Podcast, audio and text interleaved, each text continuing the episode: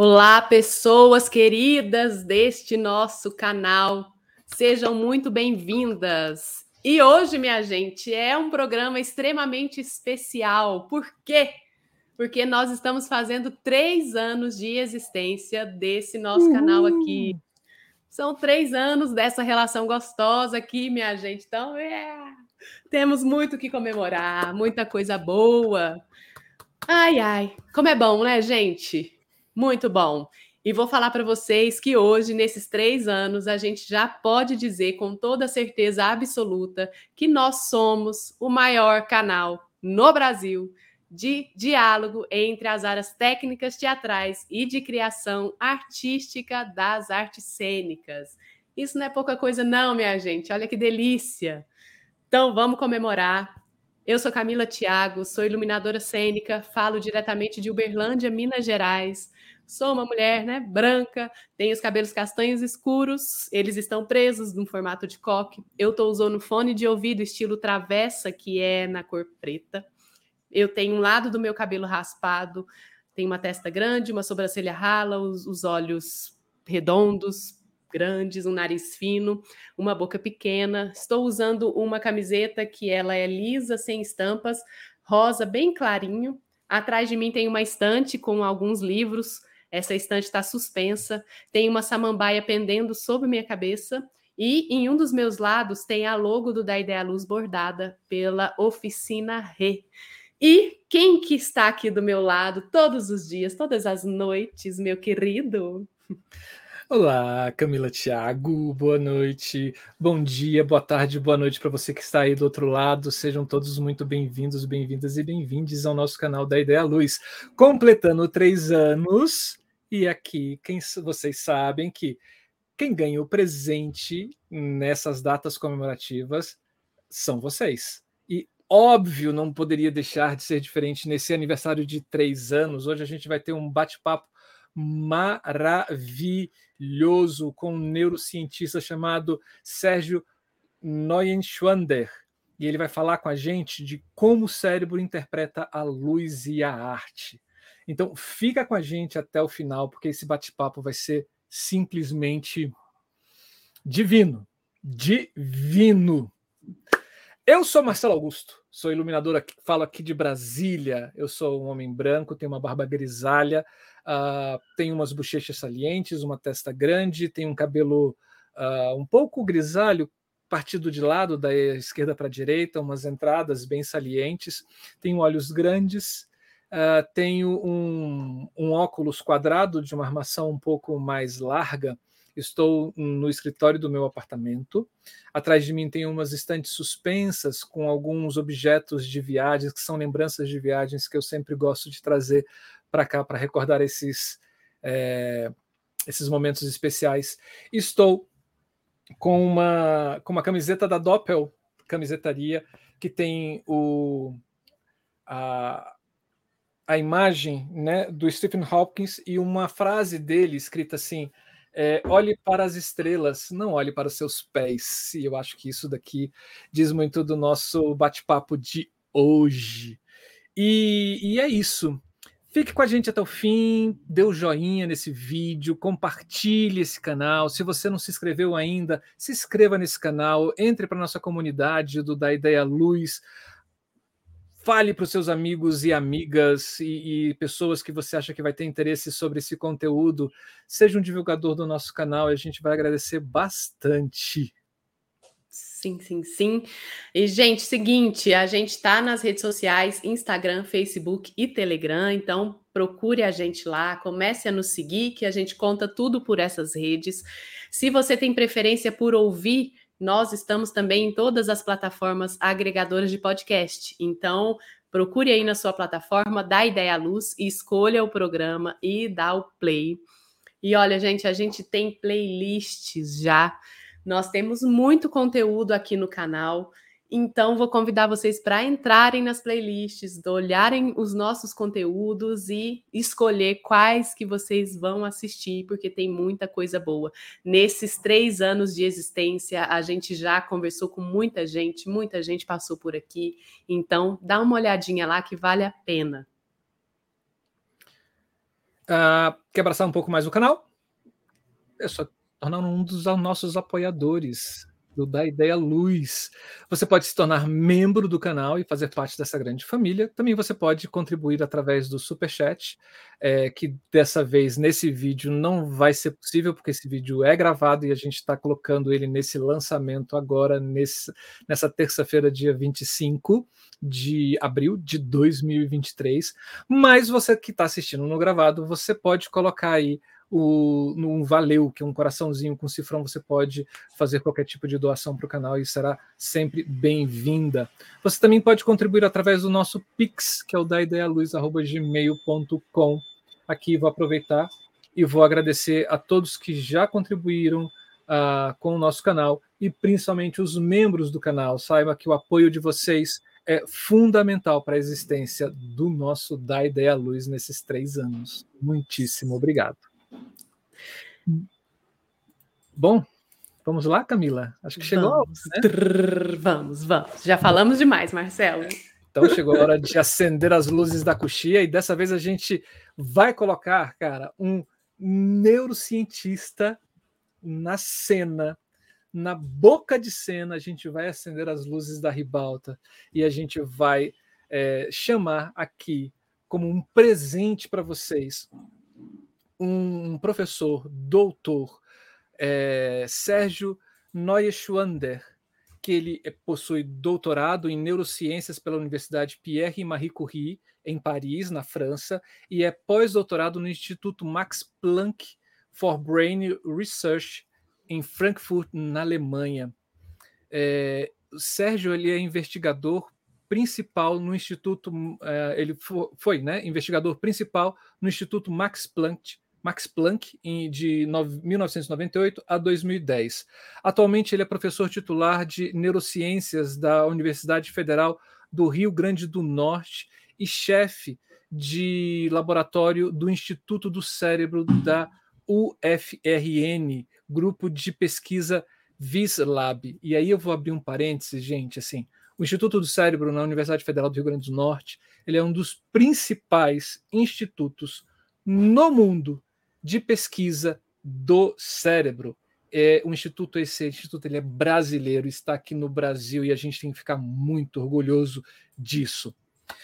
O professor Sérgio tem experiência na área de neurofisiologia, registros com ele, é, eletró, eletródios múltiplos da retina e do córtex, estudos de comportamento em primatas, atuando principalmente nos seguintes temas: mecanismo da percepção visual, processos da atenção e expectativa temporal, dinâmica de oscilações neurais, interesses em artes relacionadas a imagens em movimento.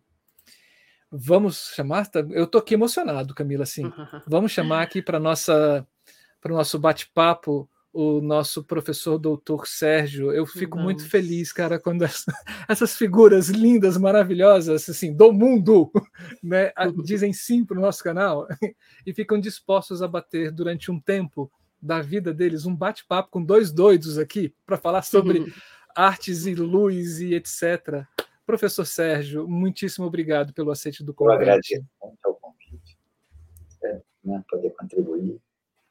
Ah, enfim, você me colocou uma, uma, uma questão é, que é obviamente difícil. Como o cérebro interpreta a luz e a arte. Uhum. Preciso de um ponto de partida e eu pensei no que vocês falaram em duas coisas que achei uh, bem interessante. A primeira é que você disse que o Hawkins chama a atenção para se olhar as estrelas e não os seus pés. Não é assim? Uhum. Eu é, fiquei pensando, na verdade, a gente pode olhar as estrelas porque a gente aprendeu a olhar muito bem os nossos pés, em outras palavras, as nossas mãos. E isso talvez seja fundamental para se compreender essa ideia de uh, o que é interpretar o mundo visual. Porque, isso é muito importante pensar, a visão ela surge como uma interface com o mundo associada à ação, às mãos. Então, verdadeiramente, eu diria até a maneira que a gente se comunica, né, verbalmente, talvez a linguagem, ela é parte desse recurso maravilhoso que nós humanos, entre outros macacos, temos, de ligar uh, movimento, o corpo e uh, perspectivas do mundo visual, constantemente. Isso quer dizer o quê? Que a ideia de interpretação do mundo, ela talvez não seja exatamente muito correta, porque ela parte de um pressuposto importante, que existe algo a ser interpretado, e ele é fora de você. Mas cada vez mais a gente entende que a ação, né, a intenção do movimento sobre o mundo, inclusive o mundo visual, ela é uma parte uh, integral, importantíssima, inclusive para se compreender o que a gente entende como visão. Um pouco complicado, mas é muito simples, na verdade. E eu vou dar um exemplo interessante. Quando a, a robótica dos anos 70, a, melhor dizer, quando a, a, a computação né, dos anos 70 se propôs a criar máquinas capazes de ver, um problema difícil apareceu no horizonte, que é como a máquina pode interpretar o que deve ser visto. Interessante isso. Uhum. E aí o que parecia ser razoavelmente fácil se tornou uma coisa muito difícil, porque quem decide para a máquina se ela deve ver algo com muito detalhe ou pouco detalhe, o que, que importa, o que, que não importa. E claro que tem muito a ver com esse seu conceito, né, com esse pressuposto de que o mundo deve ser interpretado. Então, a, a, a primeira abordagem, né, e foi principalmente, vou fazer algumas citações, assim, para ser alguma coisa um pouco acadêmica, mas é, principalmente de um, um um cientista da computação chamado David Moore, e ele propõe um modelo sobre a visão que é bastante esse. De alguma maneira, o sistema visual ele interpreta o mundo, e isso uh, é uma construção feita a partir de elementos. Eu vou falar um pouco uh, sobre isso depois. Por exemplo, a tela de um computador você pode entender como algo elementar de linhas que formam um retângulo. Então, a máquina ela teria que ser capaz de aprender a representar essas linhas como um primeiro esboço da imagem. Essa é uma ideia muito forte, né? existe ainda muito forte uh, como uma teoria da visão, seria a extração de contornos. O problema é que a, a máquina tem muitos contornos para ser extraídos. Quais é que eles importam? Esse que parecia algo né, relativamente simples, se revelou um problema muito difícil, porque, de alguma maneira, você teria que colocar um fantasma dentro da máquina. É o que a gente é o que a gente chama de ghosting the machine, alguém que possa dizer que deve ser interpretado ou que deve ser ligado para que você tenha objetos diferentes uns dos outros. Hoje, a gente pensa que esse problema ele é resolvido né, ou ele deva ser pensado, principalmente usando os pés ou as mãos, porque é assim que você interage constantemente com o mundo. E isso importa muito. Então, principalmente um primeiro roboticista do MIT, chamado Rodney Brooks, ele propõe criar máquinas que não necessariamente existem para resolver problemas, mas naturalmente elas começam a interagir com o mundo. Ela tem uma vamos dizer, uma arquitetura bem diferente, que se aproxima muito mais agora do que a gente entende como máquinas inteligentes baseadas um, no que uh, no que se entende por inteligência artificial. E uh, essas máquinas, então, elas uh, principalmente se movem nos settings, nos ambientes visuais. E com isso você consegue coisas extraordinárias. Por exemplo, se eu pego essa taça com as minhas mãos, ou se eu me posiciono em outras perspectivas com os meus pés, eu sou capaz de construir mundos visuais que, em última instância, permitiram a gente olhar as estrelas. Então, na verdade, a colocação do Hawkins para um neurocientista contemporâneo, ela é bem errada nesse sentido. Né? E isso é interessante pensar, porque a, a, a, a, a visão ela não deve ser dissociada da ação. Então, a, isso em inglês a gente chama de affordance, né? a maneira que você lidar com os objetos, ela é também ah, capaz de modular a maneira que você representa esses objetos neuronalmente. Isso é uma grande conquista, porque você tem algo que é mais, vamos dizer assim, holístico, né? no sentido que os componentes normalmente que pensa-se existir né?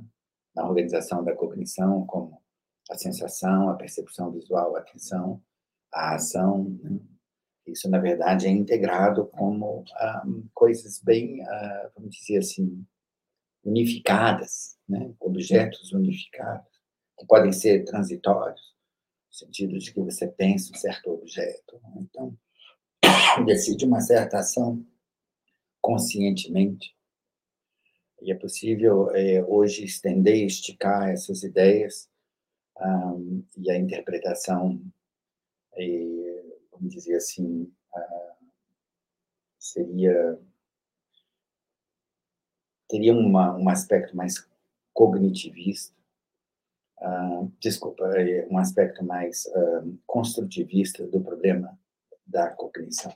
O cognitivismo é exatamente o contrário, né, porque ele trabalha nessa dissociação entre o sujeito e o mundo. Então, no, na visão cognitivista, cartesiana, o mundo é separado do sujeito, muito fortemente. Um outro ponto que eu fiquei pensando, muito interessante, foi quando você se descreveram. Interessante pensar isso, não é, Marcelo? Camila falou, inclusive, né? que tem um lado da cabeça raspada. O que é muito. Uh, são duas coisas muito poderosas. Primeiro, obviamente, né, a, a maneira que você se descreve. Certamente você se, se descreve no que você se considera mais relevante dentro dessa descrição tem o olhar que você tem de si mesmo. Muito interessante isso. E o que, que você constrói com isso? Você constrói, vamos dizer assim, uma representação de você, talvez né, do imaginário, mas ele necessariamente uma, quase sempre, talvez, né, um objeto visual que ele é dissociado da luz, ou melhor, ele não, ele não necessita da luz. Isso é muito interessante pensar. E aí eu gosto até de, do nome do canal, da ideia à luz, porque ele resgata mais esse conceito que a ideia independe da luz. Porque você poderia pensar, da luz é ideia, normalmente é assim. Né? Mas esse conceito construtivista da visão, um, que talvez explique os sonhos, vamos dizer, as uh, ilusões, os delírios visuais, eles são eles abraçam muito essa ideia de uma certa independência do mundo. Quero dizer que isso seja completamente assim, mas isso pode ser muito pensado assim. Bom, fiz um, um, um primeiro exercício de ideias, né? e algumas coisas que vocês uh, disseram. É muito bom. Agora, sim, essa, claro que essa, esse conceito né, de, de uh, interpretação, ele certamente envolve um processo importantíssimo que é de seleção. Porque você seleciona coisas. Né? Então, um, é, mesmo o que a gente considera o que é informação, não é tão simples de se definir. Eu vou pensar isso com o um exemplo da física, que é um exemplo muito uh, interessante. Uh, na, no final do século XIX, eh, Maxwell chegou a um problema, né, um problema pensado, um Gedankenexperiment, que aparentemente era muito difícil. Se você tinha, se, se você tem dois gases separados, um, desculpa, eles são misturados em dois containers, quer dizer, adiabático e ser isolado do mundo. E ele imaginou que você poderia ter um demônio numa portinhola que deixasse passar só uma das moléculas. E ele pensou, se isso existisse, esse sistema fosse isolado, a entropia, né, como prevê a segunda lei da termodinâmica, ela não, a, a segunda lei, ela né, insiste que a entropia sempre aumenta naturalmente. Mas com esse demônio, a entropia ia diminuir, você ia ter mais ordem, porque no final uh, de um certo tempo, você teria mais de um gás aqui e do outro gás no outro recipiente. Porque o demônio de Maxwell foi chamado assim, ele ia deixar passar só umas moléculas e as outras não. Ou toda vez que uma viesse desse lado ele passasse, aí você ia ter uma concentração maior aqui. E da outra molécula do outro gás, só nessa direção. E isso foi um problema difícil, uh, que foi só resolvido quando se trouxe essa noção de que o processo de seleção ele contém informação. E por isso ele precisa de energia. Então é interessante pensar. A gente tem uh, quase sempre uma ideia de que o mundo é sempre imprime sobre sobre sobre as nossas representações neuronais que são, vamos dizer assim, devem ser mais ou menos fidedignas né, da realidade. Mas na verdade é longe de ser isso.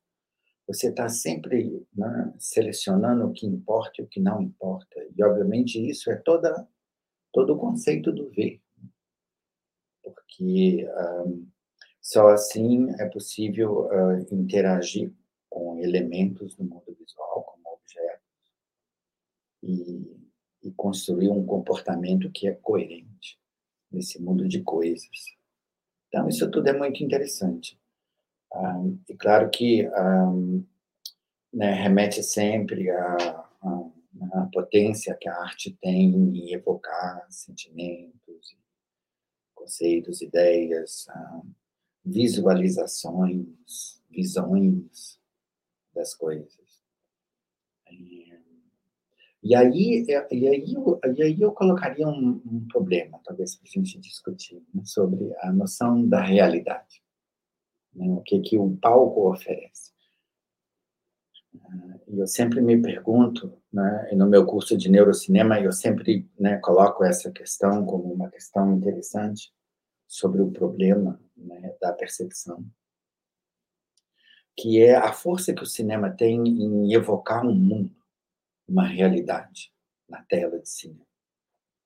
E eu sempre penso, ah, como exercício, em separar a sensação da percepção, em demonstrar como a percepção, na verdade, ela é uh, longe né, da sensação visual e ela requer necessariamente outras dimensões, como auditiva, talvez háptica, tática, né, do tato e coisas assim.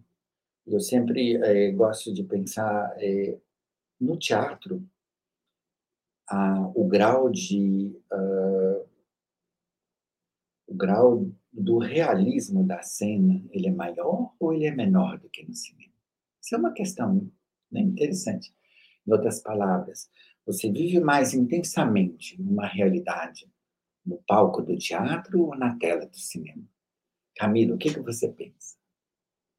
Você que né, trabalha necessariamente, fortemente com a construção da imagem de uma cena né, de teatro, por exemplo.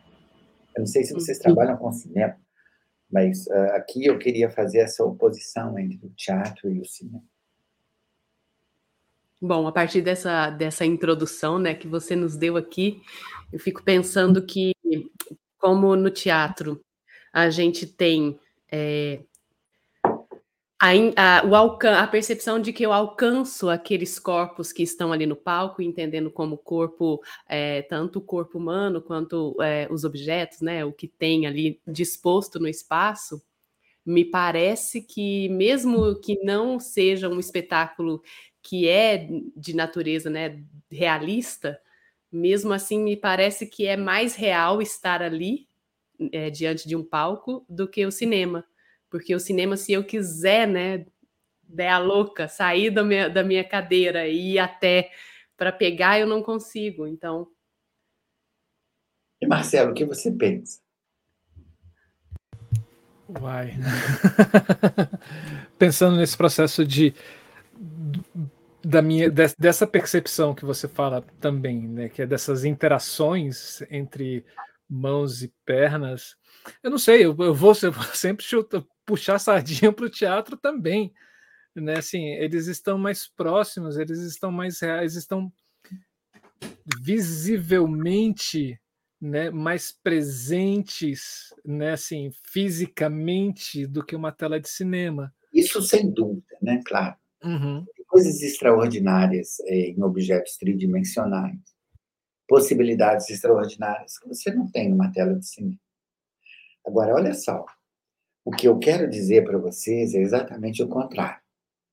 Porque, no fundo, né, a sua experiência uh, de realidade, tanto no teatro do cinema, é uma narrativa que vai sendo construída.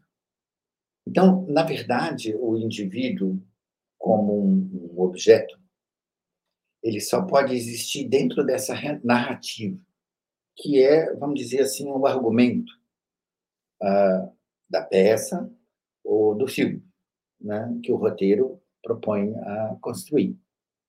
O problema, Camila, é que se você levanta da sua cadeira de espectador, atravessa o teatro, entra no palco, você constrói uma outra narrativa imediatamente. E é muito interessante que você disse que, em princípio, você sabe que, inclusive, pode fazer isso. Eu acho que o teatro até muitas vezes explora isso, né? que é uma certa, eu diria assim, um certo malalés, um certo. É, isso não pode acontecer, alguém. Então, muitas vezes as peças usam isso, né? que é misturar um pouco com um palco e, uh, como se chama? O, o, como se chama? O, o teatro, né? o espectador, ele poder entrar. O cinema, isso é. Isso, no cinema, isso em princípio não existe. Uh, você não tem como entrar na tela do cinema. Isso é vedado. Né? Exatamente por isso, exatamente porque você não pode jamais nem pensar isso assim, você é mais framed, você é mais enquadrado na narrativa que o filme propõe. Então, a força da realidade ela é maior nesse sentido. Interessante pensar. Eu estou argumentando, não quero dizer que é ou não é. Mas isso mostra certos aspectos do que é do que é, vamos dizer, a construção da imagem ah, num, ah, numa narrativa do teatro e no do cinema.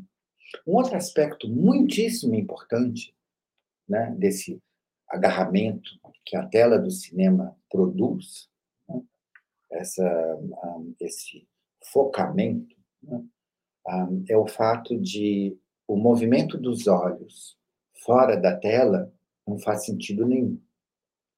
Em outras palavras, você só vê o que foi proposto na tela. No teatro, não.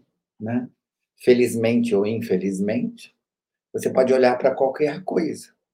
Você pode olhar, por exemplo, Marcelo, enquanto o seu personagem fala sobre as estrelas, você pode olhar para os pés né, daquele personagem e construir uma outra história por um breve momento na sua cabeça. Né? E claro que a iluminação do palco e tudo isso importa, porque são, são facas, são dissecções da verdade cognitivas, para que você dirija o seu olhar para certa situação, ou para certo objeto, ou para certa ação, não? E uh, você então possa construir uma narrativa que pertence à peça, e não ser um simples distrator mas o teatro, ele está constantemente, eu diria até que parte da técnica teatral é exatamente um exercício de focamento, porque não tem como não ser.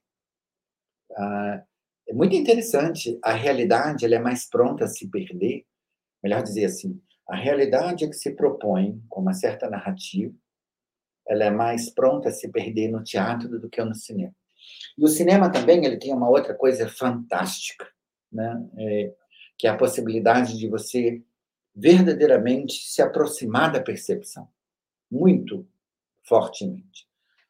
Uma, e, aí, e você percebe que na, né, no cinema você tem a, é, Isso vai aparecendo pontualmente.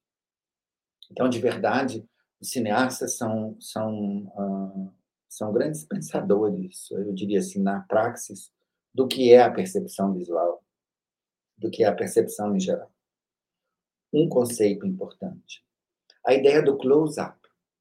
O que é um close-up? O que é essa aproximação que você pode né, fazer? Isso, claro, não necessariamente você precisa de é, uma imagem ampliada com uma é, uma distância focal, uma objetiva né, é, de 100 milímetros, em vez de ser uma objetiva de 50 milímetros para construir um close-up. Você pode também construir isso com a luz. Mas o que, que ele uh, traz? O que, que é, né, do ponto de vista uh, de mecanismos uh, da visão? O que está por trás? Certamente está por trás a ideia de ter a imagem com maior resolução, uma representação de maior detalhe. E isso acontece naturalmente, né? sempre no centro do olhar. E associado ao centro do olhar, principalmente o olhar de um macaco, de um humano, é, é, a, é a atenção. Porque normalmente você, com o centro ah, do olhar, que coincide com a fóvea, você tem uma resolução espacial muito grande. Então, verdadeiramente, você vê detalhes. E o cinema cria isso com close-ups ou planos uh, mais estreitos, não muito abertos, né?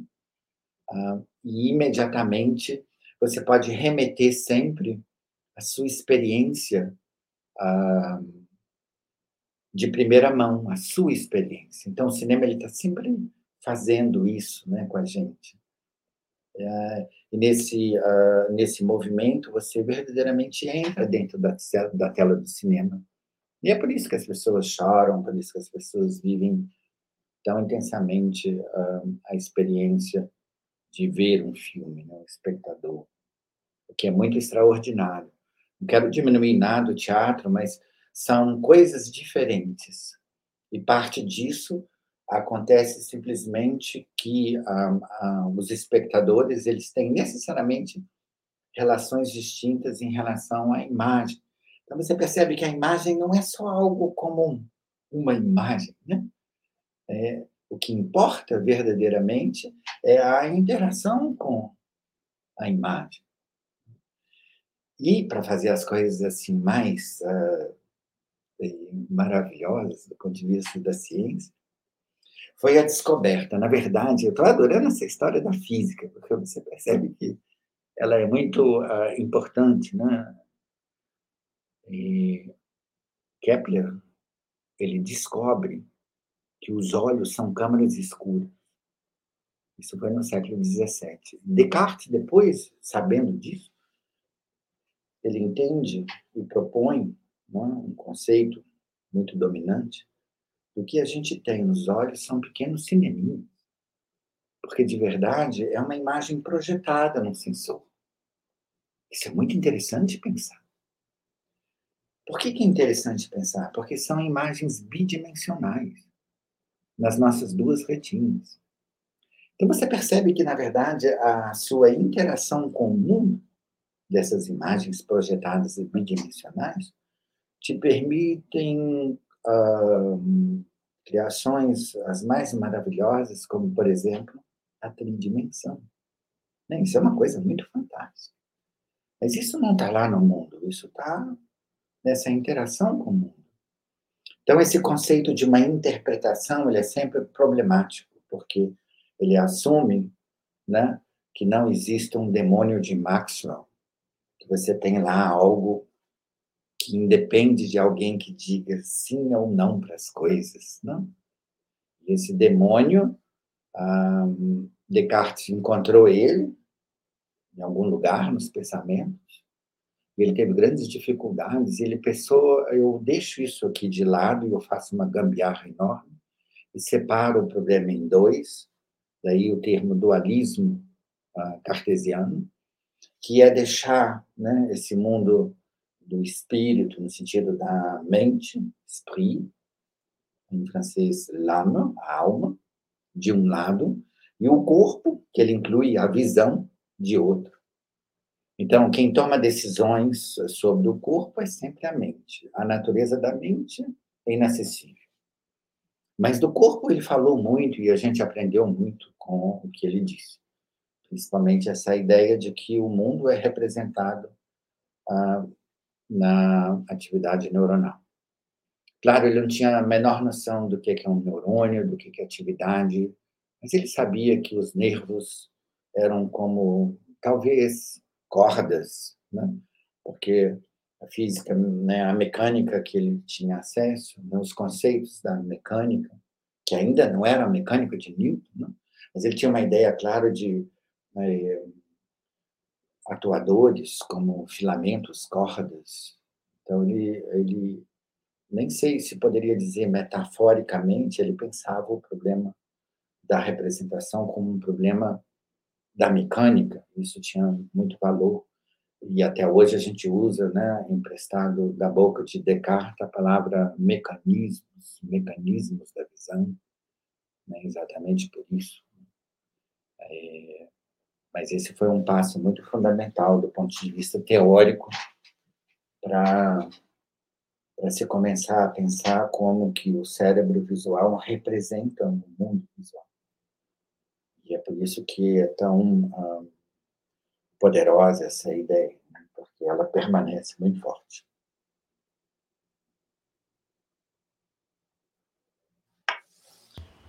Bom, eu preciso de alguma provocação. Vai, Marcelo. Uh, dentro dessa percepção, né, assim, é, dessa, dessas relações que você vem trazendo para gente, é, onde você, como o, o, um indivíduo fazendo parte desse todo, e, e, e essas percepções não podendo ser mais ou tão separadas, né? onde você se insere dentro daquilo que você está olhando, que você está percebendo, que você está vivendo ali. É, como é que se dá essas relações é, nesse, nesse momento aí, na segunda parte da nossa, da nossa pergunta, né? Assim, é, nas relações da luz é, com, com esse olhar, né? E, e aí, quando a gente pensa na nossa área, é, que seria na área teatral, é, onde você está sendo iluminado, onde você está iluminando um, uma coisa que é um objeto artístico, ou seja ele no cinema, ou seja ele nas artes plásticas ou no teatro e etc. Como é que é, é, é como, como, é que se dá isso assim organicamente, né, fisiologicamente? É, e, e, depois, aonde que esse esse fisiológico ele se interrompe num, num processo igual para todo mundo e começa a ser individualizado, né? Enquanto enquanto leitura, que agora interpretação já não faz mais parte da minha do, do meu vocabulário. Assim, é, é, bom, deixa eu pensar. Uma primeiro, né, trabalhar um pouco esse conceito do que é iluminação. O que, que é a iluminação? É, melhor pensar primeiro o que, que não é a iluminação e não é o escuro. Interessante, né? Por que, que existe o iluminador? O iluminador, ele, é, é, a gente fala assim, certo? Aquele que propõe iluminar uh, um, o palco. Ele é fortemente, uh, na verdade, eu diria, ele é essencial para sustentação da imagem. Não como uma imagem né, plana, mas ele dá à imagem a, a possibilidade de focos. Ele dá a possibilidade da imagem ela existir uh, com certos acentos. Né? O que, que isso quer dizer do ponto de vista da visão? É que a iluminação, porque você tem necessariamente aqui contrastes maiores, é uma maneira de você dar forma à imagem. Essa forma não é ah, uma simples, ah, como se fala, representação direta da imagem, mas é algo como a atenção, porque necessariamente isso, né, você é, quase sempre presta mais atenção a essas regiões de maior contraste. Então, mais uma vez, é assim que você constrói uma narrativa. Então, a iluminação ela é tão fundamental na imagem que ela é capaz de evocar né, é, perspectivas que normalmente você jamais teria se ela fosse completamente plana, né? Se você não tivesse a possibilidade de, de esculpir dessa maneira como se faz com uma iluminação uh, de uma cena. Né? Claro que eu estou aqui esticando algumas coisas, porque certamente a fotografia não é menos importante no cinema, a composição, o cenário tudo isso no teatro. Mas ele é uma parte integral disso. Você pode entender, uh, uh, de certa forma, como um componente uh, do processo da visão. É, numa uma ideia mais larga do que o ver, né? que seria a atenção. e associado a isso, claro, você pode agora trabalhar áudio, então você cria uma combinação que é visual e auditivo né, mais intenso. Então, isso traz muita intensidade. E o cérebro é muito sensível a coincidências perceptuais, porque, obviamente, isso existe no mundo físico o tempo todo. Então, se você faz coincidir o aparecimento de um foco de luz, que necessariamente, né, isso é algo uh, automático, e a gente pode discutir com um certo detalhe, né? Uh, o fato de você ter maior contraste, você ter, vai ter necessariamente uh, ou muito uma probabilidade maior de atenção naquele aspecto particular da cena visual. Associar isso, por exemplo, a, um, a uma peça, um som, a um, a um objeto acústico. Né? Então, você tem ali com uma probabilidade muito grande de, uh, de evocar uma, uma reação, porque não dizer uma construção perceptual, afetiva, emotiva maior. Marcelo, nós humanos somos muito parecidos. Né? Então, a gente encontra né, na linguagem descrições comuns dessas percepções. Mas, claro que a gente também é muito diferente. No fundo, a gente é tão diferente que a filosofia ou a epistemologia tem um termo qualia para descrever essa propriedade de ser diferente. O fato de seus, um, seus objetos perceptuais serem só seus. Então, a gente vive nesses dois mundos, né? Num em que a linguagem uh, permite as pessoas descreverem o que sentem, o que pensam, né, o que decidem uh, sobre o mundo. Uh, e aí você percebe que, de certa forma, são mundos parecidos, mas cada um também tem a sua vivência que é única e própria. É, é interessante pensar se um dia isso aconteceria com a máquina. Interessante pensar.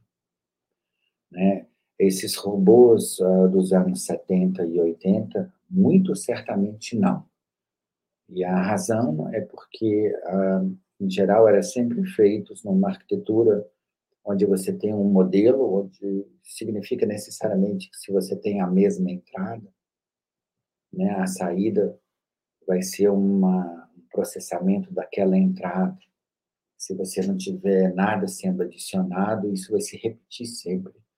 É o que é bonito do mundo digital, né? Por um lado, você sabe que né, uma música eh, em MP3 você faz uma cópia ela é idêntica mas a percepção não é assim. Você vê uma cena, a mesma cena, e você tem sensações outras, perspectivas outras, e obviamente as pessoas veem isso de outra maneira completamente distinta. É uma pergunta interessante, né? Se com essa arquitetura de redes neurais, essa possibilidade de algo que é uma certa internalização ou construção uma individualização né, seja possível, onde você aproxima mais esse conceito de qualia, onde você vive aquilo como indivíduo, é uma coisa única sua. Isso é muito ah, interessante. É legal pensar assim, né, como ah, todas as nossas interações, melhor dizer assim, a nossa longa história do nosso corpo, ela transforma a nossa percepção. Um filme que você viu quando era adolescente, você vai ver hoje ele um outro filme. Eu lembro que eu já vi a guerra, a guerra, a cólera dos deuses. Eu já vi várias vezes na minha vida. Cada vez eu vejo diferente. É interessante pensar assim, né? porque eu sempre, uh, sempre, né, aquelas expressões do Kinski, coisas assim. Uh, mas com o tempo você vai, sua, seu olhar vai mudando. E obviamente uh, o filme que era uma mesma narrativa em princípio parece completamente distinto. Isso é isso é muito bonito de pensar. Tem uma cena maravilhosa num filme do uh, Herzog chamada Roda do Tempo. Rad der Zeit. E ali aparece um monge, porque uh,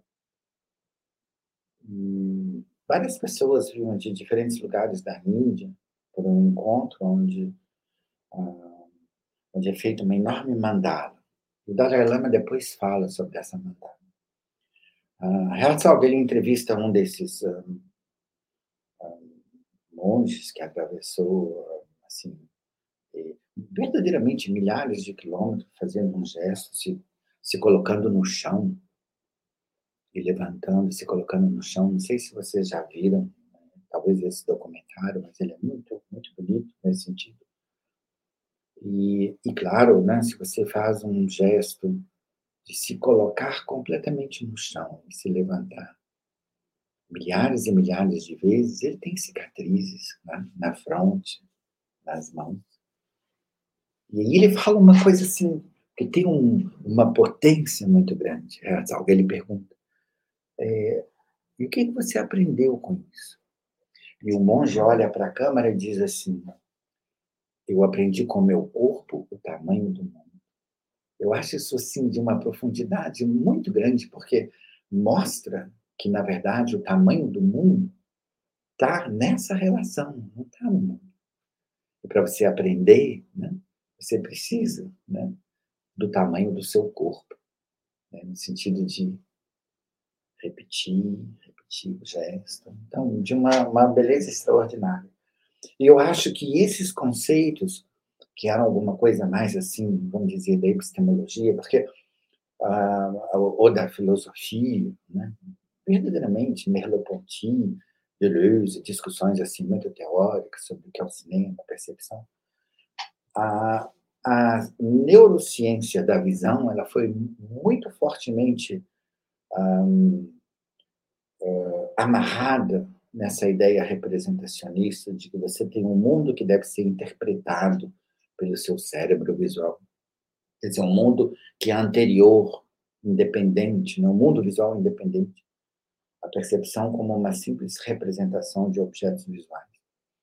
Eu tenho certeza né, que todos esses conceitos uh, novos que aparecem uh, em torno né, da, de redes neurais, da possibilidade de você ter eh, computações que não são necessariamente resultados de uma modelização fixa de certos problemas, como a tridimensionalidade, como David Marr pensou, uma extração de contornos e coisas assim.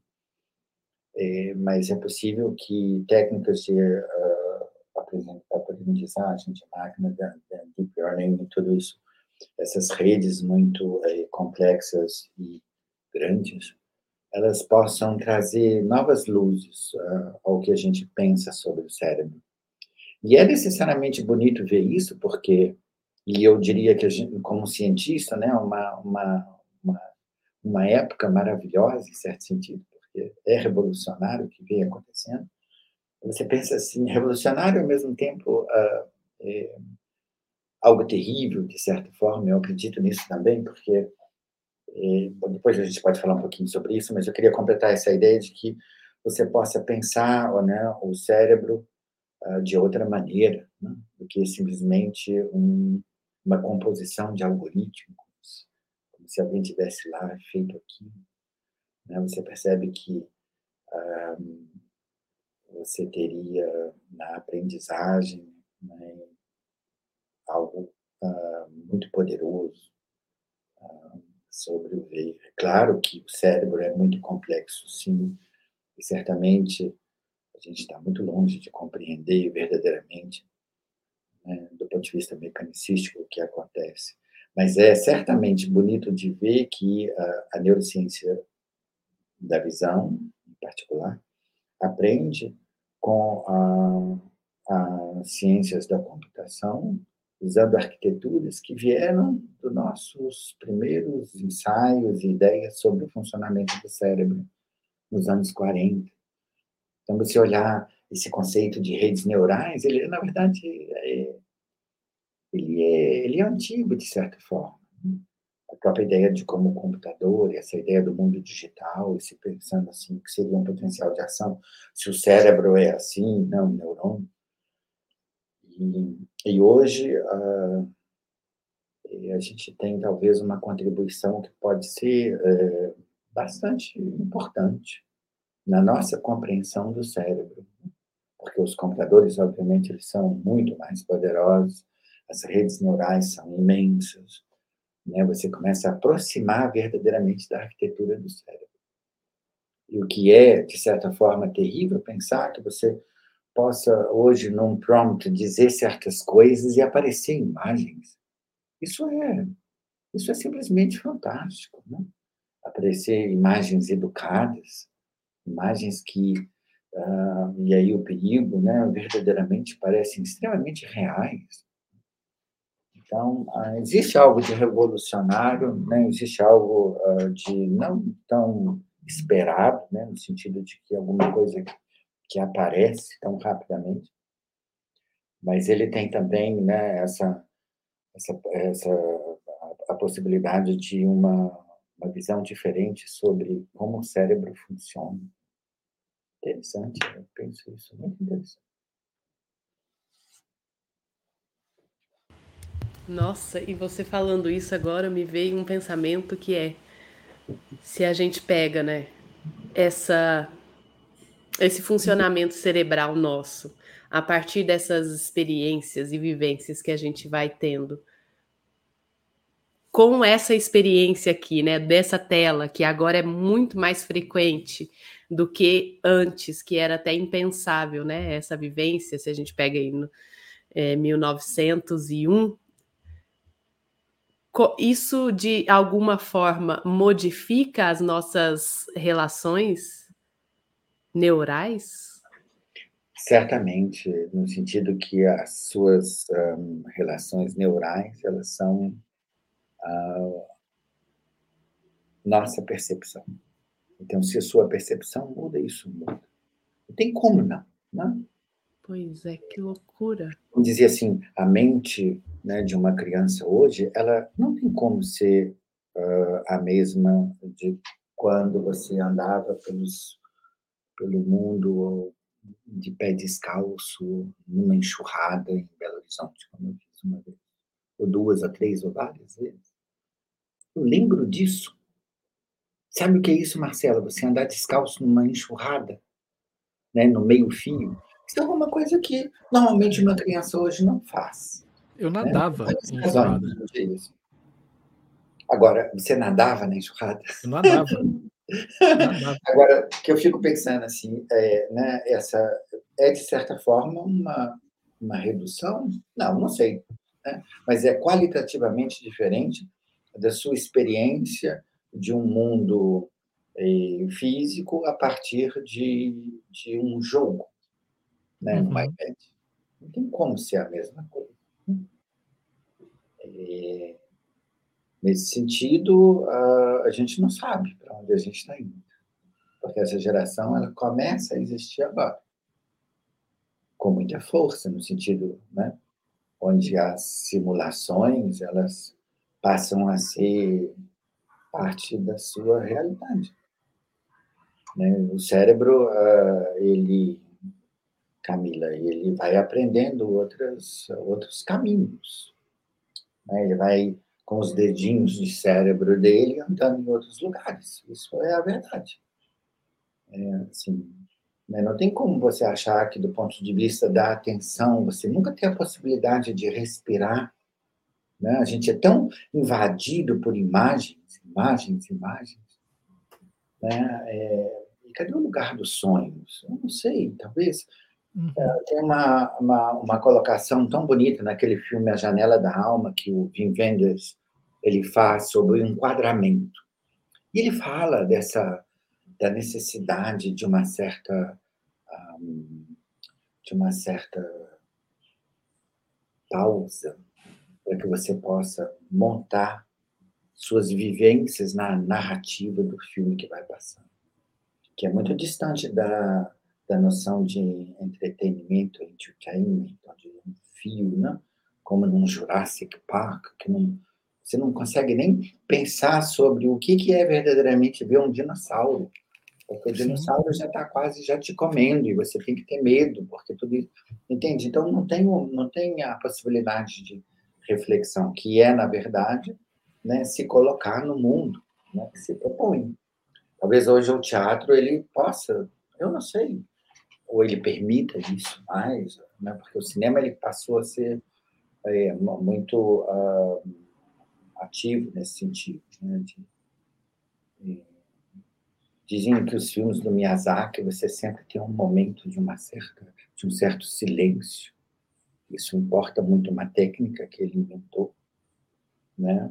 Onde você tem algo que ali aparentemente não é tão importante, como um balançar de alguma coisa, mas importa muito porque te dá a, a possibilidade de inércia. Isso é, é muito importante. Né? A gente é importado por, esse, por essas coisas todas. É... Enfim. Então, nesse pensamento, assim, nesse caminho, a gente já não teria mais espaço, né? Assim, nesse caminho histórico que a gente está vivendo agora, né? Assim, é, a gente não, ou pelo menos o monge que fala que eu aprendi o mundo com meu corpo, né? Ele ele já ficaria fora de contexto, ou ele não seria tão bem interpretado, ou ele teria outras possibilidades de conhecer esse mundo, né, além das relações corporais dele, né? De... Assim, eu, eu, eu acho que, é, a, a, vamos dizer, a percepção ela é, ela é sempre eu acho que o sensório importa muito. Uhum. Tá pensando assim, né? Porque de certa forma é como se a gente fosse criando um mundo tão fortemente perceptual que o sensório imediato ele vai perdendo espaço. Então é uhum. interessante, é quase que se a gente vivesse um cabeção tão grande, né? uhum. né? experiências muito simples como o frio, o calor, né? um, fossem mais difíceis no mundo onde tudo é programado. Né? Uhum. Não sei se eu estou falando alguma coisa que possa fazer algum sentido, mas eu penso que é, essa, essa experiência de primeira mão né, do corpo, ela é necessariamente muito importante. Não tem uhum. como não ser. Ah, vocês podem ter certeza, é o que a máquina vai sempre procurar, se um dia ela for autônoma. Eu tenho certeza disso. No sentido que isso é um diferencial muito importante. Né? Você poder é, voltar e um, você não ter que. Exemplo, você pensa assim: o que é o voo de um pássaro? Do ponto de vista da evolução, tem toda uma ideia sobre o que é o voo de um pássaro. Porque isso tem que ser necessariamente explicado no sentido de.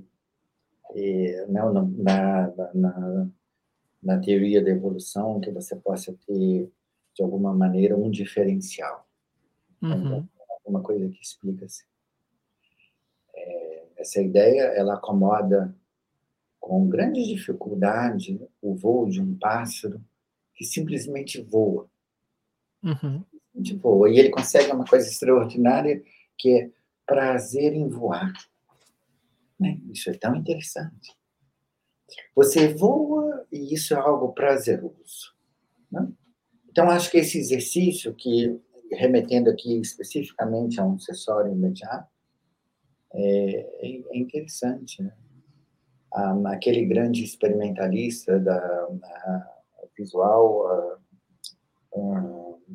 que fazia pinturas, Stan Brakhage, uhum. ele, ele, ele pensava né, nessas coisas de tinha um movimento assim muito forte de ver coisas que evocavam, que era uma aproximação mais direta do sensório.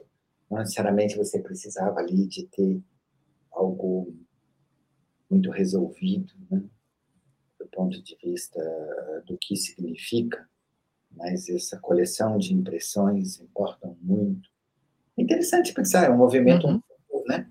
ao contrário do que essa ideia de uma de uma percepção muito educada.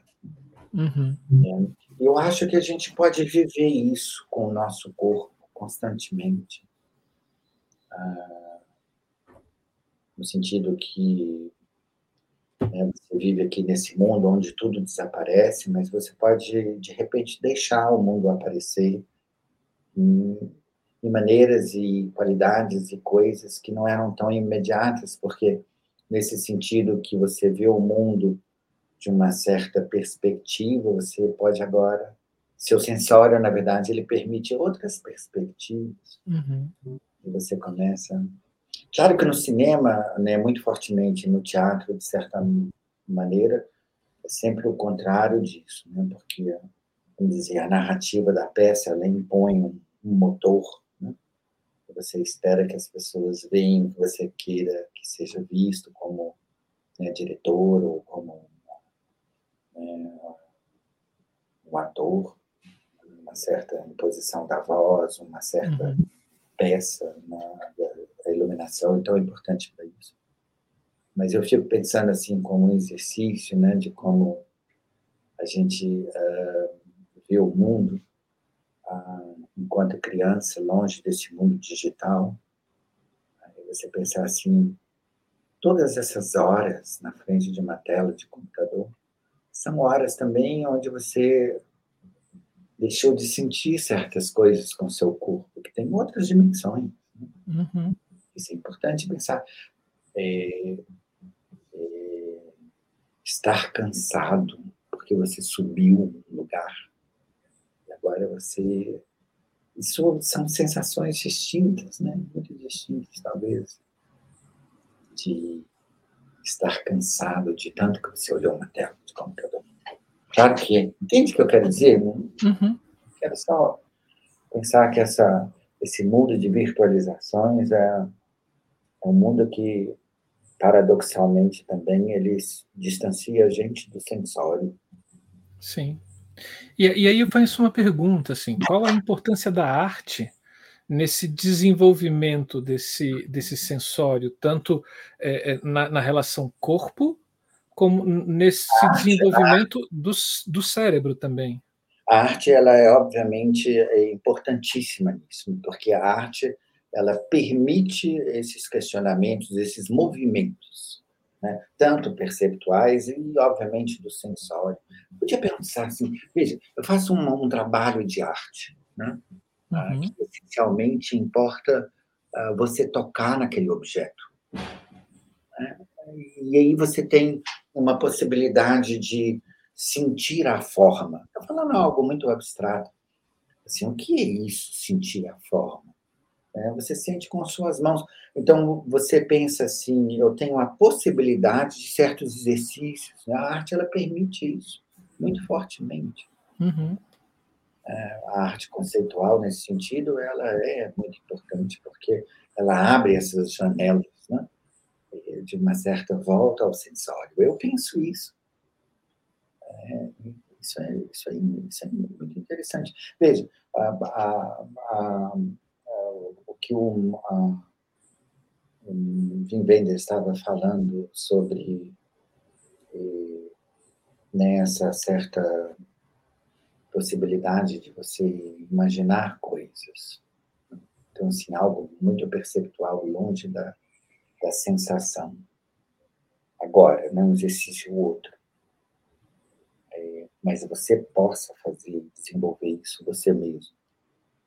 O importantíssimo é, por exemplo, a leitura. Você cria, né? como vocês estavam dizendo de vocês mesmos, você cria imagens. E à luz dessa imagem, a maneira que você salienta certos aspectos, certas coisas. Ah, ah, claro que se você associa o texto sempre imagens, você rouba da criança, por exemplo, num livro, né, a possibilidade de imaginar, porque né, o desenho ele traz agora uma leitura, ele ele força isso. Então, assim, talvez o problema não seja exatamente a, né, a percepção e a, e a sensação, mas é, talvez o problema seja sempre essa guia que a gente tem tão forte, tudo que a gente vê tem significado, tem composição, tem, uhum. Então, acho que às vezes se rebelar contra isso é importante também. E, enfim, mas, claro, estamos entre esses dois, dois, dois extremos. Sim. O sensório e o perceptual, que inclui né, todo o resto, a atenção, você sente. E, e, é essa experiência que vai individualizando esse ser, né? Assim, é, uhum. que vai tornando ele um, um, uma pessoa única dentro desse processo. Com né? certeza. Essa pessoa ela só pode ser única se ela tem uma história. Se a uhum. máquina não tem história, ela não pode ser única. O problema, Marcelo, é que com deep learning, né, com aprendizagem de máquina, as uhum. máquinas estão ganhando história. Essa, uhum. Enquanto a história é dada, no certo sentido, que é a nossa história. Quer dizer, os um, hidden patterns nas coisas, nos textos, nas imagens, uhum. não são máquinas, não? obviamente não. É meio é. Blade Runner, né? É, mas aí a, a, mas a história é que você não tem ali algo que é uma sistema de expert, expert system, que é alguma uhum. coisa que você faz aqui. Uhum. Você começa a aprender, você pode criar também, talvez, eu não sei. Sim. Eu, não sei. Certamente você falar que, mas que bobagem. Né? Ali a complexidade para você ter. As máquinas, nesse sentido, elas vão se tornando grandes, grandes em números, como o número de uh, pesos nessas conexões que definem uhum. as redes neurais. São tantos, são tantas conexões como tantas sinapses que a gente tem no nosso cérebro. Começa a ficar assim, a ter os tamanhos e complexidade, talvez de cérebros ainda rudimentares, mas, enfim, não quero dizer nenhuma coisa e nem outra. Né? Não quero dizer que não seja possível, mas talvez. Uh, não sei, preferia dizer isso assim. Eu acho muito surpreendente ver o texto sendo né, criado a partir de elementos, uma imagem sendo criada a partir de né, comandos verbais. Uhum. É algo muito extraordinário que uh, faz pensar o que, que é a, a cognição, o que, que é a experiência, o que, que é o qualia, isso. Então, a gente vive necessariamente um mundo muito interessante. E, claro, perigoso. Não tem como. Uhum. Sim. Isso, pensando em nós, trabalhadores da arte, trabalhadores do teatro, onde estamos desenvolvendo criações de comunicação com outro indivíduo, né, é, é importantíssimo é, tentar entender esse movimento exposto por você para que as comunicações elas se estabeleçam efetivamente, né, nesse ou sejam perceptidas, é, perceptida, perceptivas, né, pelo cérebro de cada um desse desse espectador que está ali na tá, tá ali sentado na frente, seja ele no cinema, seja ele no teatro, o, o etc, né? É, a gente tem, né? Porque cada disciplina ela gosta do que gosta, significa é focada no que se propõe a ser focado. Uhum. Se pensa sobre a percepção do ponto de vista do cérebro, você pensa num cérebro só. Uhum. Mas não necessariamente um cérebro só é suficiente para isso. Talvez até para resolver o problema da consciência. Não tem uhum. como trazer o problema no sentido de que ele só possa ser resolvido em termos de interações entre indivíduos, que necessariamente interações entre cérebros. Tem uhum. coisas assim, né? Mas uh, uh, isso tudo existe, uh, vamos dizer, naquele que pensa o filme, naquele que vê o filme, um abraço que existe entre essas coisas. Né?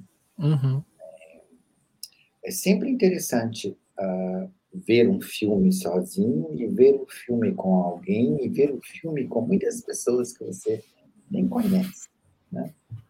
Mas você pode ter certeza que você é muito sensível a, a, a qualquer reação né, nesses diferentes níveis.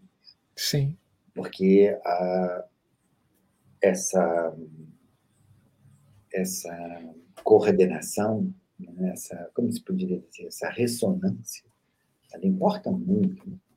O sorriso seu importa para mim, né? uhum. em algo que nós estamos vendo. Então, assim, é, isso é algo muito, né, vamos dizer assim, é, de longa data nesse planeta de macacos. Né? Estão constantemente observando uns aos outros e propondo reações coletivas. Isso importa muito. Sim. No sentido, é, vamos dizer assim, o seu indivíduo ele é muito ah, é, amarrado no lugar do outro, não como ser observado, mas a maneira que você observa, ela depende também da maneira que as outras pessoas observam, inclusive para dizer não, eu observo de uma maneira diferente. Então, a expressão artística ela é também uma coisa é parte desses acertos e desacertos. Ah, agora, como a máquina vai criando isso uh, estatisticamente, através da observação de um enorme banco de dados, que se conhece hoje como Big Data, é uhum. algo extraordinário.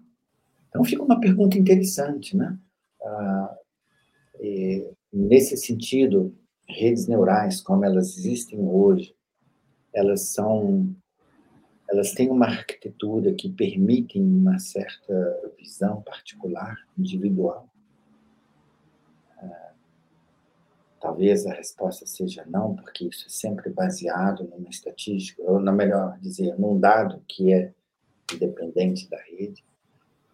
Mas no instante onde ela começar a gerar seus próprios treinamentos, uhum. pode mudar. E, essencialmente, é muito importante pensar que a gente tem uma história evolutiva, mas a gente tem uma história uh, genética, né? de como você aprende a ver, a lidar com o mundo. E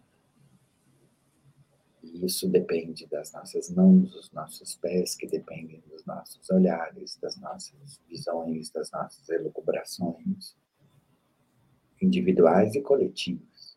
Sim. Então, sim, sim. Das nossas culturas, a importância de preservar as culturas distintas. Né? Você perde a floresta e as culturas das pessoas dentro das florestas, que é algo que nunca mais vai voltar. Nem para uma máquina aprender, porque não vai ter como uhum. aprender. Então, assim, é, é, é, é, muito poderoso pensar nessas coisas todas. Uh, do ponto de vista da ciência, uh, certamente a gente compreende ainda muito pouco dada a complexidade do cérebro, mas muito foi feito. Né? Tanto é verdade que as redes neurais estão aí dizendo coisas para a gente hoje. Sim.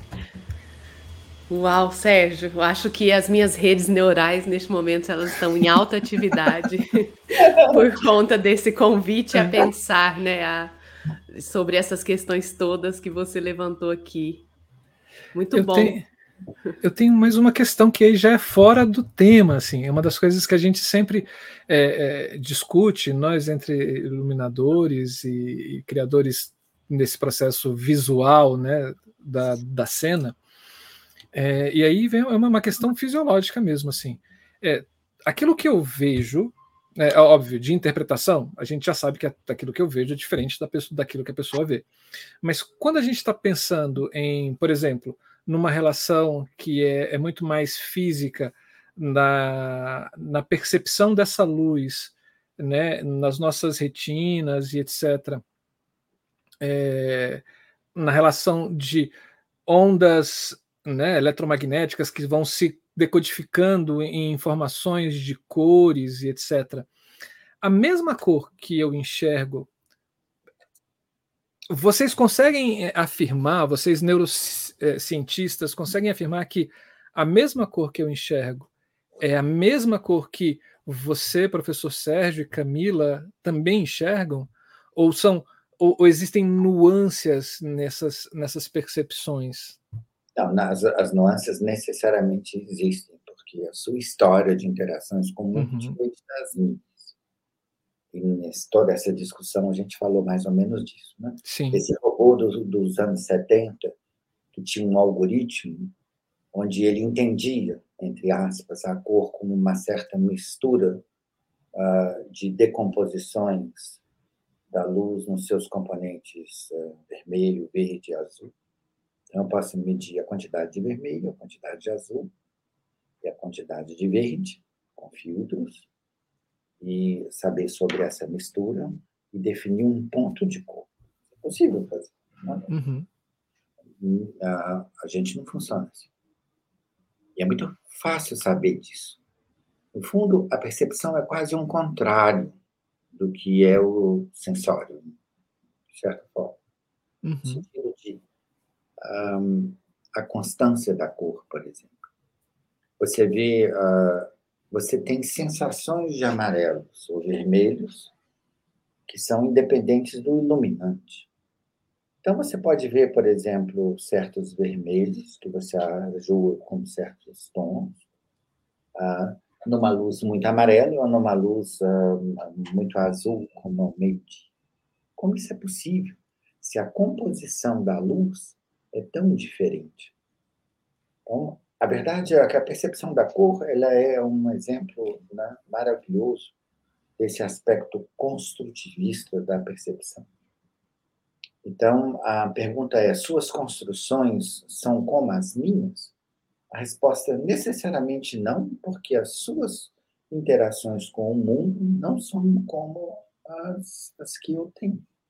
E você vai ver uma pessoa que é geneticamente idêntica à outra e tem uma história completamente diferente, todo mundo sabe, uhum. uma perspectiva e uma visão sobre as coisas que é necessariamente diferente. Então, isso é muito determinante. A, a cor, em particular, é, é insuficiente você pensar é, que a, você possa definir a percepção da cor ah, como uma simples descrição ah, da composição espectral uhum. da luz. No entanto, eu vou te contar uma história muito interessante. Opa! Os macacos do Novo Mundo, ah, machos, são dicromatas, quase todos. Por exemplo, aquele macaquinho que aparece no filme No Aguirre, quando o Kinski pega, são aqueles saimires, ele chama. Cientificamente é o saimir, macaco de cheiro, macaco muito bonitinho. E, e ele é de cromata. Então ele não é capaz de ver certas cores, como a macacos do velho mundo, macaco rezo, como um humano. E isso acontece porque falta na retina precisamente no fotoreceptor de um cone, né? cone, falta uma opsina, que é capaz de uh, ser ativada com certo uh, comprimento de onda. Na verdade, que é capaz de uma transformação E assim, o cérebro, né, a retina, ela é capaz de ser sensível, seletiva a um certo comprimento de onda. Em outras palavras, falta aquele macaco um canal de cor. Uhum. Então, voltando, se cada canal é uma dimensão no espaço, você teria um espaço tridimensional ah, para pontos no vermelho, no verde e no azul. Nesse, né, nessa espécie, os machos não têm uma dimensão. Pombos, por exemplo, têm cinco dimensões. Então, se ele olha para o céu, ele é capaz de ver azuis que você não vê como uma. Porque te falta né, dedos para abraçar essas coisas. Uau! Falta né, superfície, você pode dizer isso, no sentido de possibilidade do sensório. Então, você vê que não é que a percepção é solta, né? ela é também determinada, uhum. obviamente, por sua estrutura. O que é menos óbvio é que ela não só determina, quer dizer, a coisa não termina assim. Esse macaco, então, fizeram um trabalho muito interessante que é como um tratamento genético, uma uh, terapia genética, e recomporam a expressão da opsina que faltava. E aí tem um indivíduo que deram o nome de Dalton, uma homenagem a quem começou a descrever, do ponto de vista da psicofísica, né, as, um, vamos dizer, deficiências na percepção da cor. Dalton é o nome do macaquinho, que após receber essa terapia, ele começa a ver os vermelhos que ele não via. Isso não é. Significa, ele tinha, né, na conectividade da retina, do genicular lateral e de vermelho e tudo isso, a área visual V4, ele tinha ele tinha aquilo pronto. Né? Mas faltava faltava a possibilidade de, de representar seletivamente os vermelhos, porque ele não tinha aquela oficina. Se você dá a oficina para ele, ele começa a ver coisas que ele não via. Então, na verdade, é como se permitisse para ele uma realidade aumentada. Né? Sim. E, obviamente, isso vai existir, certamente, com óculos e coisas. Uhum. Isso é uma expansão do nosso sensório, que vai permitir outras, um, outras construções perceptivas, certamente. Outras maneiras de interagir com o mundo. Isso é muito, muito maravilhoso. Veja, é, cognitivamente, qualquer coisinha que você tem, você consegue um caminho. Por exemplo, né? se você tem uma perda da cóclea, você precisa de alguns canais para poder melhorar a sua comunicação verbal, porque você pode compreender coisas que não necessariamente é como a gente fala, né? porque não tem, vamos dizer assim, uma representação muito uh, de muita qualidade uh, da pressão, quer dizer, do som. Mesmo assim, você pode construir coisas que são maravilhosas, conversar com as pessoas. Uhum.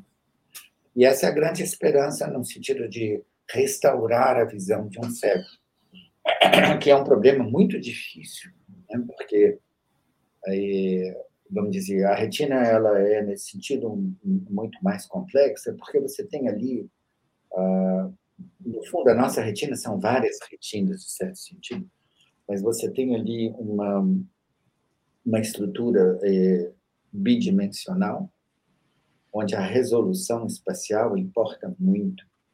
Em outras palavras, para se construir uma imagem, você precisa de muitos pontos, muitos pixels se eu te der 100 pixels e 100 pixels, se você multiplicar isso, já é um número muito grande, porque são 10 mil pontos. Mas 100 pixels e 100 pixels não é nada. No entanto, você colocar 10 mil pontos no cérebro não é fácil. Uhum. Ficam, né? 10 mil eletrodos ou eletródios dentro do cérebro, ou na retina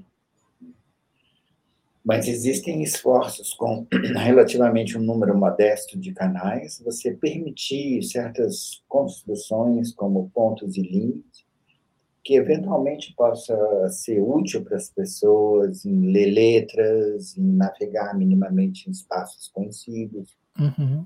E qualitativamente criar possibilidades de mundos uh, sensório-perceptuais uh, que são mais ricos do que uhum. simplesmente não, não, não poder vivenciar interação visual nenhuma, né?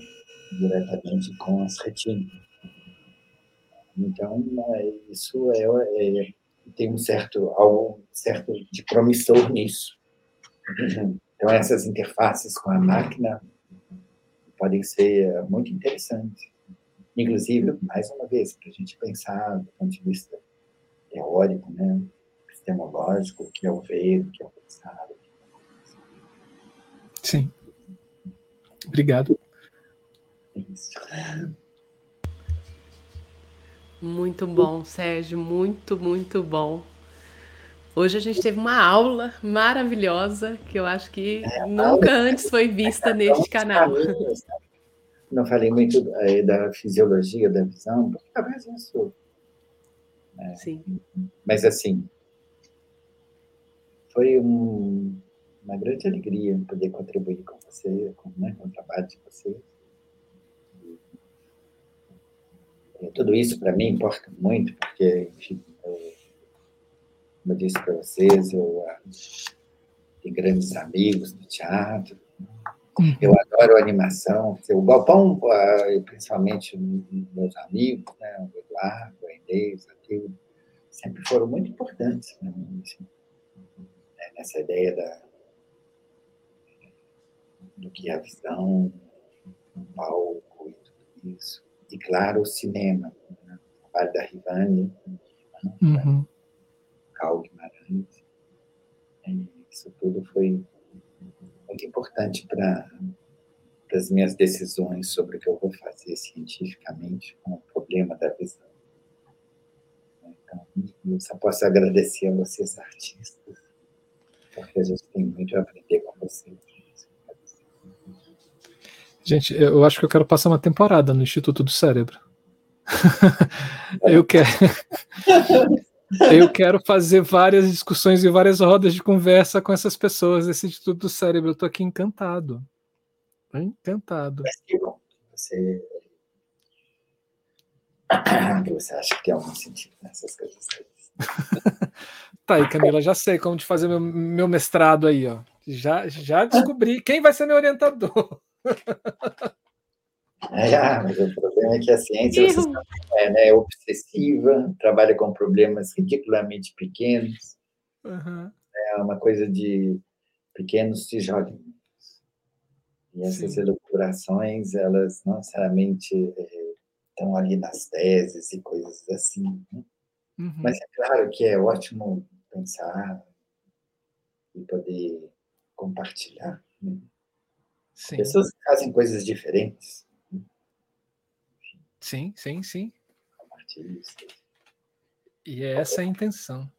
Quando a gente traz no nosso aniversário pessoas de outras áreas aqui para dentro do canal, que é justamente estabelecer esse diálogo e mostrar para quem é de dentro das áreas cênicas que o diálogo com, com o mundo, né, ele é extremamente importante para o nosso processo de criação, para que a gente possa se entender como esse indivíduo dentro desse todo, entender essas nossas é, individualidades dentro dessa sociedade que a gente vive. Sérgio, eu fico assim encantado. Eu acho que eu vou até mudar, acho que vou conversar com Camila para a gente mudar quando a gente fizer o, o chama a, a, a divulgação, né? Então, assim, é, tá lá assim, como o cérebro interpreta a, a, luz e a arte, a gente vai riscar o interpreta e vai colocar assim, percebe. Porque a gente acabou de descobrir que a gente, ó, é uma percepção, é mais uma percepção do que uma interpretação. É porque Obrigado. a interpretação ela pressupõe algo uhum. que deva ser interpretado. Sim. Essa é a história. E aqui não necessariamente isso é assim. Sim. Não necessariamente. Assim, é importante dizer que a gente vive num mundo que tem, sim, leis das físicas, e isso te, te apruma, né? Isso te endireita. Ah, mas as árvores podem ser muito tortas, em certo sentido. Sim. Isso tem a ver, obviamente, com a nossa uh, complexidade. Uma uhum. palavra que ficou um pouco banal, mas, uh, mas ela existe. Uhum, sim. Né? É real, né? Tá aí. É Ai, Sérgio, que alegria. Obrigada, obrigada por hoje, obrigada por essa conversa, obrigada por ceder o seu tempo e o seu conhecimento para estar aqui com a gente hoje. É de fato um presente. Acho que é para mim, para o Marcelo e para a galera que está assistindo. Muito, muito obrigada. Obrigado, então. Um abraço para vocês. Abraço. Um abraço. Até. Ó. Camila, estou.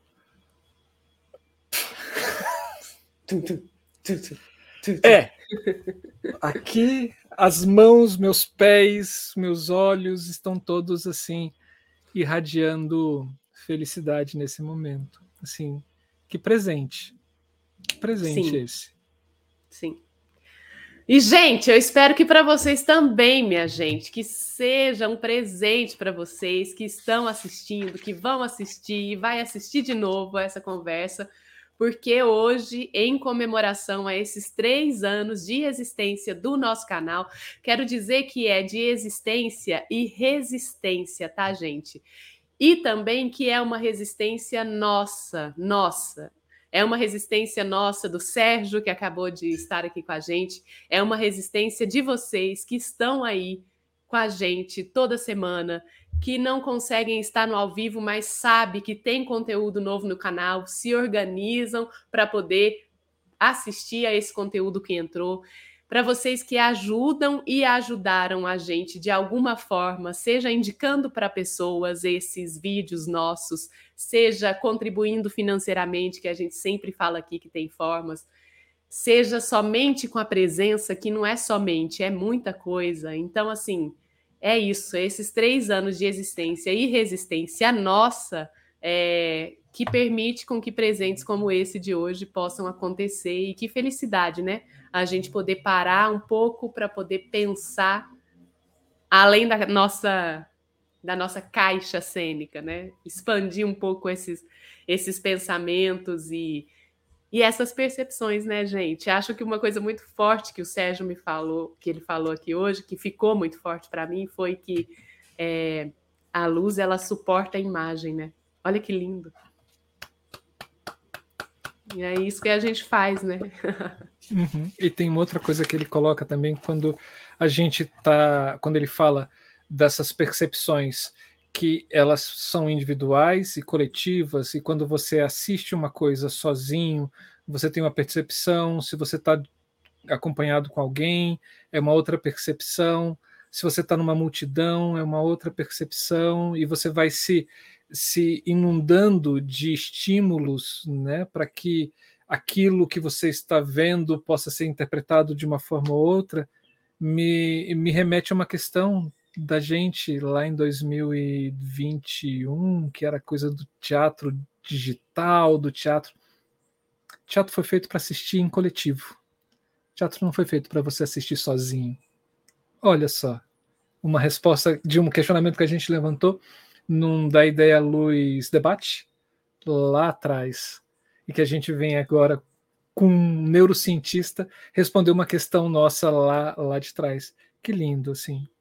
Encantado. Eu anotei várias coisas aqui, Camila. Acho que a gente vai ter várias pílulas depois para botar no nosso. Na, nos nossos shorts. Que ótimo. É e, isso, pessoal. Ah, hum. pode ir, pode seguir. Acho que nesse, né, Marcelo e eu ficamos aqui. O que vamos fazer no nosso, né? O que vamos dizer? Eu acho que a gente tem que, acho que os dizeres são esses, assim, de agradecimento. Agradecimento da gente estar aqui. Quero agradecer ao Marcelo, né, por ter essa parceria. Temos que agradecer muito também Nádia Luciane, que esteve, está com a gente, que eu nem estava ainda, lá em 2020, ela já uhum. estava com essa parceria linda com o canal, que é essa frente sobre o programa Mundo. Então, ela que, né, que propôs, ela que vem, ela que fala, ela que traduz. Então, é uma parceria maravilhosa. Agradecer muito a gente está com uma nova parceria que é o Chico Turbiani, Francisco Turbiani, que agora está à frente do programa Pesquisa. Então, é uma pessoa que sempre esteve com a gente aqui. Todas as vezes que a gente chamou ele para falar, vem para o canal participar da conversa, vem para falar de um processo seu, ele sempre esteve presente e agora está mais presente ainda com essa parceria, tomando conta desse programa. Então, da Ideia à Luz somos nós hoje aqui por trás das câmeras e vocês aí do outro lado. E eu acho que é compartilhar também algumas conquistas, né, Marcelo? Nossa, quais são? Sim. A gente tem algumas métricas, né, que a gente consegue capturar ali no nosso YouTube, que é a nossa principal plataforma de, de comunicação, né, com vocês. E a gente tem alguns números, assim, é, é, comparados com grandes né, canais, óbvio, assim, não, nem tem como comparar isso. Mas se a gente for pegar o nosso nicho, onde a gente atua, nesse mundo das artes cênicas, nesse mundo das, dos bastidores das artes cênicas, a gente tem conquistas muito boas, né? A gente tem métricas muito boas. Nesses três anos, o Da Ideia Luz ele surge, é, pelo menos ele é vinculado pela primeira vez. O nosso primeiro programa vai no dia 28 de abril de 2020. Né? A ideia surge um mês antes, praticamente né? Até a gente conseguir organizar, chamar a Camila para um piloto, que esse piloto, cara, a gente ainda vai colocar esse piloto no ar. Ele tá guardadinho. Ah, foi lindo. Não, não, é, não, não. A gente tem esse piloto. Mas no dia 28 foi a data de estreia, a data de inauguração, a data de nascimento do nosso canal da Ideia Luz. E de lá para cá, gente, a gente tem esse vídeo agora, esse de hoje, a gente tem 232 vídeos no canal da Ideia Luz. São 232 conversas maravilhosas, 232 temas independentes, porque quando a gente fala do debate, debate tem várias pessoas, férias, a gente agora chamando para entender o processo de iluminação em alguns estados, a gente também tem várias pessoas. Então são 232 encontros é, riquíssimos que, se você perguntasse para a gente há três anos atrás, se a gente chegaria a três anos e se a gente chegaria a essa quantidade de encontros e essa qualidade de encontros que a gente teve, é, eu diria que não, porque ele nasceu de, simplesmente de uma paixão e de uma vontade de querer conversar e dialogar sobre iluminação e que hoje se expande, que hoje a gente conversa sobre todas as áreas do, do palco. Né? Então, isso, botando numa média de duas horas que a gente tem em cada programa, a gente está dizendo que a gente tem de conteúdo é, para ser estudado, para ser pesquisado, para ser dialogado, para ser assistido, para ser degustado, para ser apreciado. A gente tem 464 horas de de coisas maravilhosas dos bastidores das artes.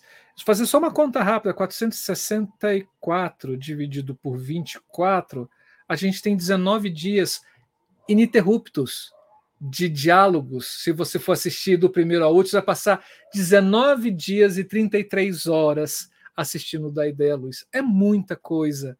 Se você pensar que antes do Da Ideia Luz, a gente não tinha nada parecido nesse sentido, enquanto pesquisa, enquanto material para enriquecimento das nossas profissões, acho que a gente chegou num patamar muito bom, né, Camila? E a gente tem a agradecer não somente a vocês que estão aí do outro lado, mas também a todos os convidados e convidadas que passaram por aqui. A generosidade, acho que foi a palavra que marcou esses três anos. E, e eu tenho que agradecer muito a todos e a todas. Assim, vocês, o papel de vocês é, é fundamental para a existência desse canal. Se a gente pensar em outras métricas aqui também, a gente tem dentro do nosso canal 37.100 visualizações dos nossos conteúdos, ou seja, 37.100 vezes mais, né? Um pouquinho mais de 37.100 vezes alguém acessou o nosso canal, né? É, isso é muita coisa para essa área que a gente atua a gente tem quase 9 mil horas de visualizações. se você pensar e dividir isso em 24, a gente está falando de 375 dias, um ano. um ano! Um, um ano de visualizações assim ininterruptas de pessoas assistindo o da ideia luz. Pensa que a gente está falando de linguagem dos bastidores da cena, das artes cênicas. É um nicho muito pequeno e a gente ter um ano de visualização, um ano ininterrupto de visualização de 24 horas multiplicado por 365 dias é muita coisa. E, e a gente tem que agradecer né, a esses mais de 2.300 inscritos. A gente está 2.330 e alguma coisa, né? É, porque a gente está gravando, então eu não posso marcar agora, porque até a data da estreia desse vídeo a gente vai ter um pouco mais. Né? É, mas muitíssimo obrigado a todos vocês que foram inscritos no nosso canal.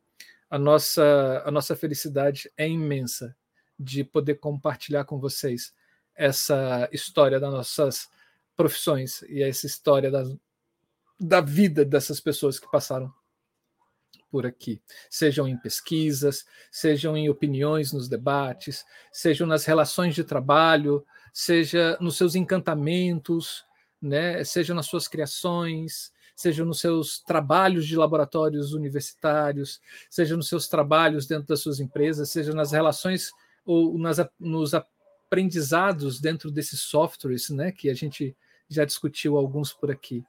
É, e eu acho que, principalmente, nas relações que a gente teve nesses três anos que impulsionou a gente para que a gente seguisse em frente. Muitíssimo obrigado. Parabéns e felicidades para todo mundo. Esse é um presente de todos. Essa é uma comemoração de todos da família do Da Ideia Luz. Não é somente meu, não é somente da Camila, nem muito menos do Wallace, que passou por aqui te, teve uma história aqui também dentro desse canal, mas acho que é de todo mundo que por algum momento clicou no botão e assistiu um pouco dessa desse nosso desse nossos conteúdos que já estão sendo utilizados em universidades, né? Muito como material de de estudo de algumas matérias dentro dos cursos de artes cênicas, a gente fica muito feliz. É isso, Camila, é isso que eu tenho para dizer. Sim, sim, sim. E, gente, a gente continua aqui nesse né, novo terceiro ciclo e dizer para vocês que a gente tem as redes sociais, mas a gente tem aqui também, né? Aqui os vídeos são colocados no, nesta plataforma. Mas para vocês estão. Quem quiser e puder contribuir mais ainda com o canal, agora que a gente abriu para as outras áreas, então a gente está dialogando com pessoas da área de cenografia, da área de figurino, sonoplastia, é, visagismo, maquiagem, né? Então, vocês que conhecem pessoas de qualquer lugar do Brasil, do mundo, fala para gente, manda para gente o contato dessas pessoas, fala, olha, essa pessoa aqui trabalha, eu já vi vários trabalhos, comunica com a gente, vem construir junto esse terceiro ano do Da Ideia à Luz, porque a gente continua daqui mas precisamos também dessa colaboração conjunta de vocês aí do outro lado para poder indicar pessoas para nós, para poder continuar assistindo. Pode dar sugestões de conteúdos também, falar, gente, por que, vocês não fazem isso? Porque vamos construir juntos e juntas essa história que a gente já vem construindo, obviamente, uhum. mas vem com a gente, vem junto, vamos mais, vamos. O infinito é o nosso limite, então vamos, minha gente, vamos. É, é importante dizer que todo esse esforço foi feito na cara e coragem, no amor que a gente tem pelas nossas profissões, no amor que a gente tem pelo teatro, no amor que a gente tem pelas artes cênicas. Tanto eu, Camila e o Wallace, né, no passado, a gente doou mais né, de energia e etc.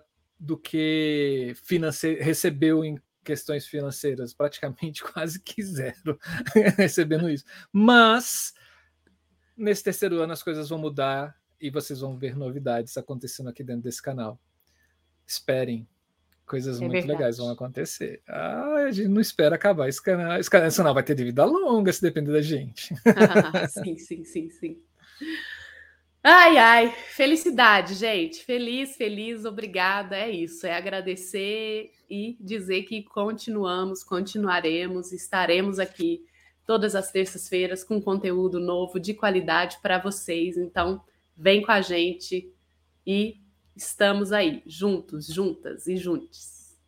É isso, felicidades para gente, felicidades para vocês. Feliz aniversário, canal da Ideia Luz. Feliz aniversário, conhecimento sobre as artes cênicas, sobre os bastidores das artes cênicas. Que sigamos para mais três, né, Camila? No Sim. mínimo. No mínimo. No mínimo. é isso. Então é isso, pessoas. Muitíssimo obrigado por vocês estarem aqui conosco. Beijo, queijos. Esse foi o presente de aniversário do nosso terceiro ano para vocês. Beijo, queijos. Tchau, tchau. Beijo, gente. Tchau, tchau, tchau.